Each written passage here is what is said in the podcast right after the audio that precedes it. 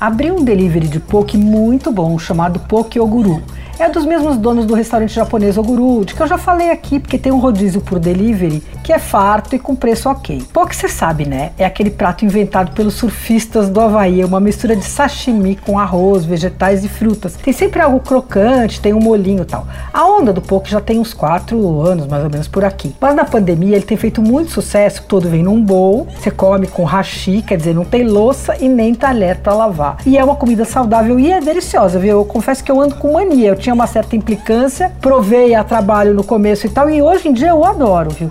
Olha, eu provei quatro pokés do Guru. Meu favorito foi o de atum. E olha, ele vem com quinoa em vez de atum. E eu não sou nem um pouquinho fã de quinoa. Mas no bowl ficou uma delícia. Cubinhos de atum, tomate, cubinhos de abacate, couve crisp e castanha de caju. Ele tem um contraste delicioso de textura, sabores tal. Tudo com um molho que leva shoyu, gengibre e limão. Custa 54. Outro ótimo é o que leva o nome da casa, o Guru. Feito com duas versões de salmão, cubinho e batido com cebolinha. Daí vem também com edamame salame crisp de couve, sunomomo e uma massinha crocante. Esse vem com molho de shoyu e azeite trufado, que eu implico, mas que esse estava gostoso. O Oguru Poke não tem endereço físico, é só delivery pelo Rap. Você ouviu Por Aí.